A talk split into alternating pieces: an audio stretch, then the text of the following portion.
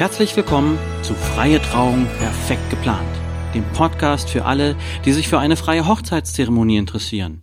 Ich bin Stefan Schmidt für Worte, die Ihnen fehlen. Hallo, meine lieben Heiratswilligen und Hochzeitspaare. Da seid ihr wieder in meinem Podcast gelandet. Sehr schön. Ich freue mich, dass ihr wieder dabei seid, wenn ich euch von meinen Erfahrungen über symbolische Handlungen erzähle. Bevor ich damit beginne, wie ihr vielleicht hört, klingt meine Stimme heute etwas anders. Ich habe mich am letzten Wochenende etwas erkältet. Das Schlimmste ist nun hinter mir. Bei den Temperaturen, die wir letzte Woche hatten, war das nicht ganz so angenehm. Nun bin ich auf dem Weg der Genesung, freue mich auf das Wochenende mit tollen Hochzeiten und nehme wieder einen Podcast für euch auf. Vielleicht muss ich heute öfters mal auf Pause drücken, damit ich euch mit dem Husten nicht überstrapaziere.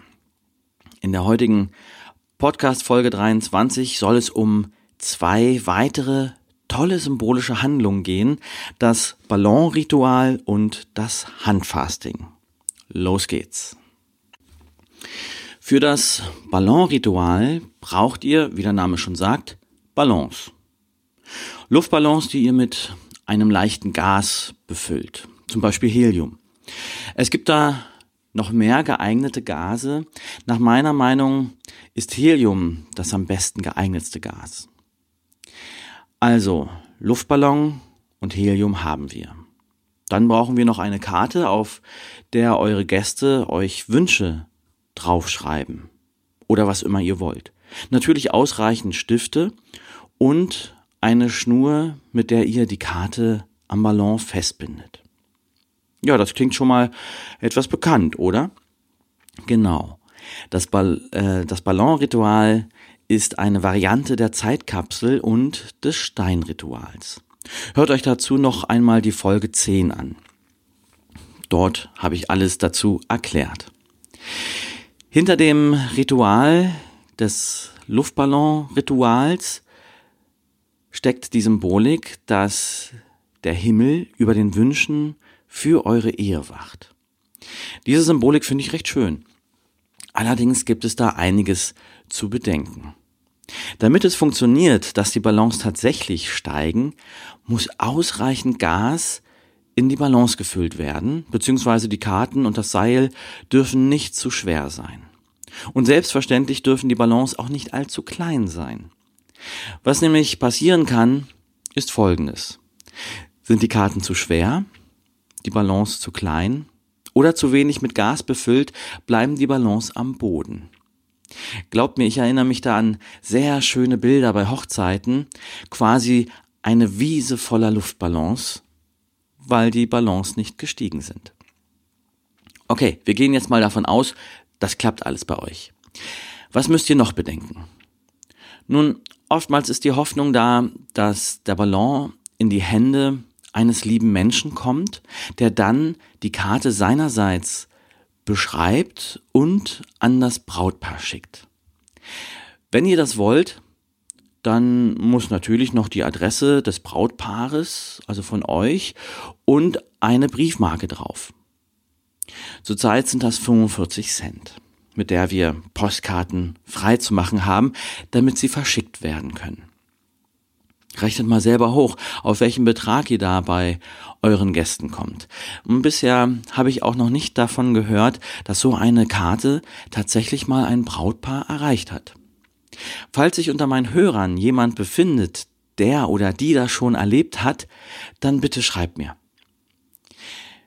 Überlegt euch also selbst, ob ihr wollt, dass fremde Menschen auf diese Weise an eure Adresse kommen, beziehungsweise dass auch das Porto nicht wirklich genutzt wird. Neben dem finanziellen Aufwand wäre dann noch die Frage, was denn eigentlich mit dem Ballon passiert, wenn das Gas entwichen ist. Genauso oft, wie ich gehört habe, dass eine Karte von einem Heliumballon jemandem zugeschickt worden ist, genauso oft habe ich gehört, dass so ein Ballon bzw. die Karte überhaupt in jemandes Hände gefallen ist. Ich denke, es ist auch eher wahrscheinlich, dass der Ballon irgendwo in der Umwelt niedergegangen ist und sich entsprechend seiner Lebenszeit kompostiert. Ich denke auch, das solltet ihr selber abwägen, ob ihr das so wollt. Und ja, letztlich gibt es einige Gegenden rund um Flughäfen, da ist es verboten, Ballons steigen zu lassen, weil sie sonst den Flugverkehr stören. Fragt also in eurer Location, ob ihr dafür eine Genehmigung braucht. Viele Location-Betreiber wissen das. Wenn ihr euch nicht sicher seid, fragt beim Flughafen oder beim Ordnungsamt einfach nach. Ja, so traumhaft es aussieht, wenn eine Ballonwolke davonzieht und so gern ich dabei träume, macht euch bitte Gedanken über das Für und Wider dieser symbolischen Handlung. Und besonders, wenn ihr tatsächlich die Wünsche eurer Gäste lesen wollt, dann nehmt doch besser ein anderes Ritual. Komme ich nun zu dem zweiten Ritual von heute. Das Handfasting. Viele von euch kennen das sicherlich aus der katholischen Kirche. Hier wird ein Band oder ein Seil genommen und das Brautpaar gibt sich die Hände. Ob nun die rechte Hand, die linke Hand oder beide Hände, ist euch in einer freien Zeremonie selbst überlassen. Dann werden die Hände mit besagtem Seil oder Band umwickelt und damit verbunden und verknotet. Die Symbolik ist, denke ich, ziemlich klar. Das Brautpaar wird miteinander verbunden. Dann wird ein Segen, ein Gebet oder Wünsche für das Brautpaar über diese verknoteten Hände gesprochen. Das kann der Redner oder Pastor machen. Es ist auch schön, wenn das die Eltern oder die Familie der Brautleute machen. Ob dieses Ritual nun aus der katholischen Kirche kommt oder aus anderen Naturreligionen, das wird hier und da heiß diskutiert. Wichtig finde ich das nicht sonderlich.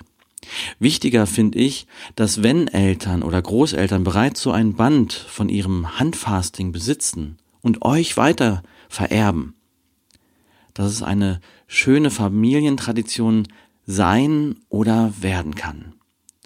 Auch so macht ihr die Verbundenheit zu eurer Familie deutlich. Ja, vielleicht waren ja bereits symbolische Handlungen dabei, die euch interessieren und für die euch, für die ihr euch entscheiden wollt. Dann denkt nicht mehr allzu viel über Alternativen nach. Auch hier ist euer Bauchgefühl ein guter Berater. Denn wichtig ist, wie euch diese Handlung entspricht und anspricht. Das könnt nur ihr entscheiden.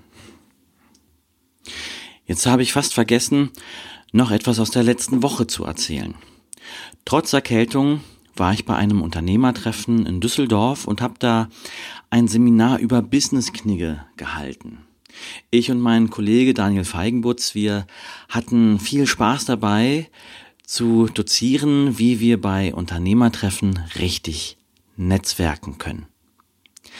Falls ihr Interesse daran habt oder jemanden kennt, für den das interessant sein könnte, meldet euch gern bei mir. Die Mailadresse kommt gleich. Und wie immer, zum Ende meiner Sendung, gebt mir eine Bewertung. Am besten natürlich bei iTunes mit den fünf Sternen oder schreibt mir an podcast.freier-redner-essen.de. Wenn ihr Fragen oder Anregungen habt oder wenn ihr mir einfach eure Erfahrungen mitteilen wollt, ich freue mich drauf, von euch zu lesen. Und natürlich freue ich mich, wenn ihr das nächste Mal wieder dabei seid. Bis in zwei Wochen euer freier Redner aus Essen, Stefan Schmidt, für Worte, die Ihnen fehlen.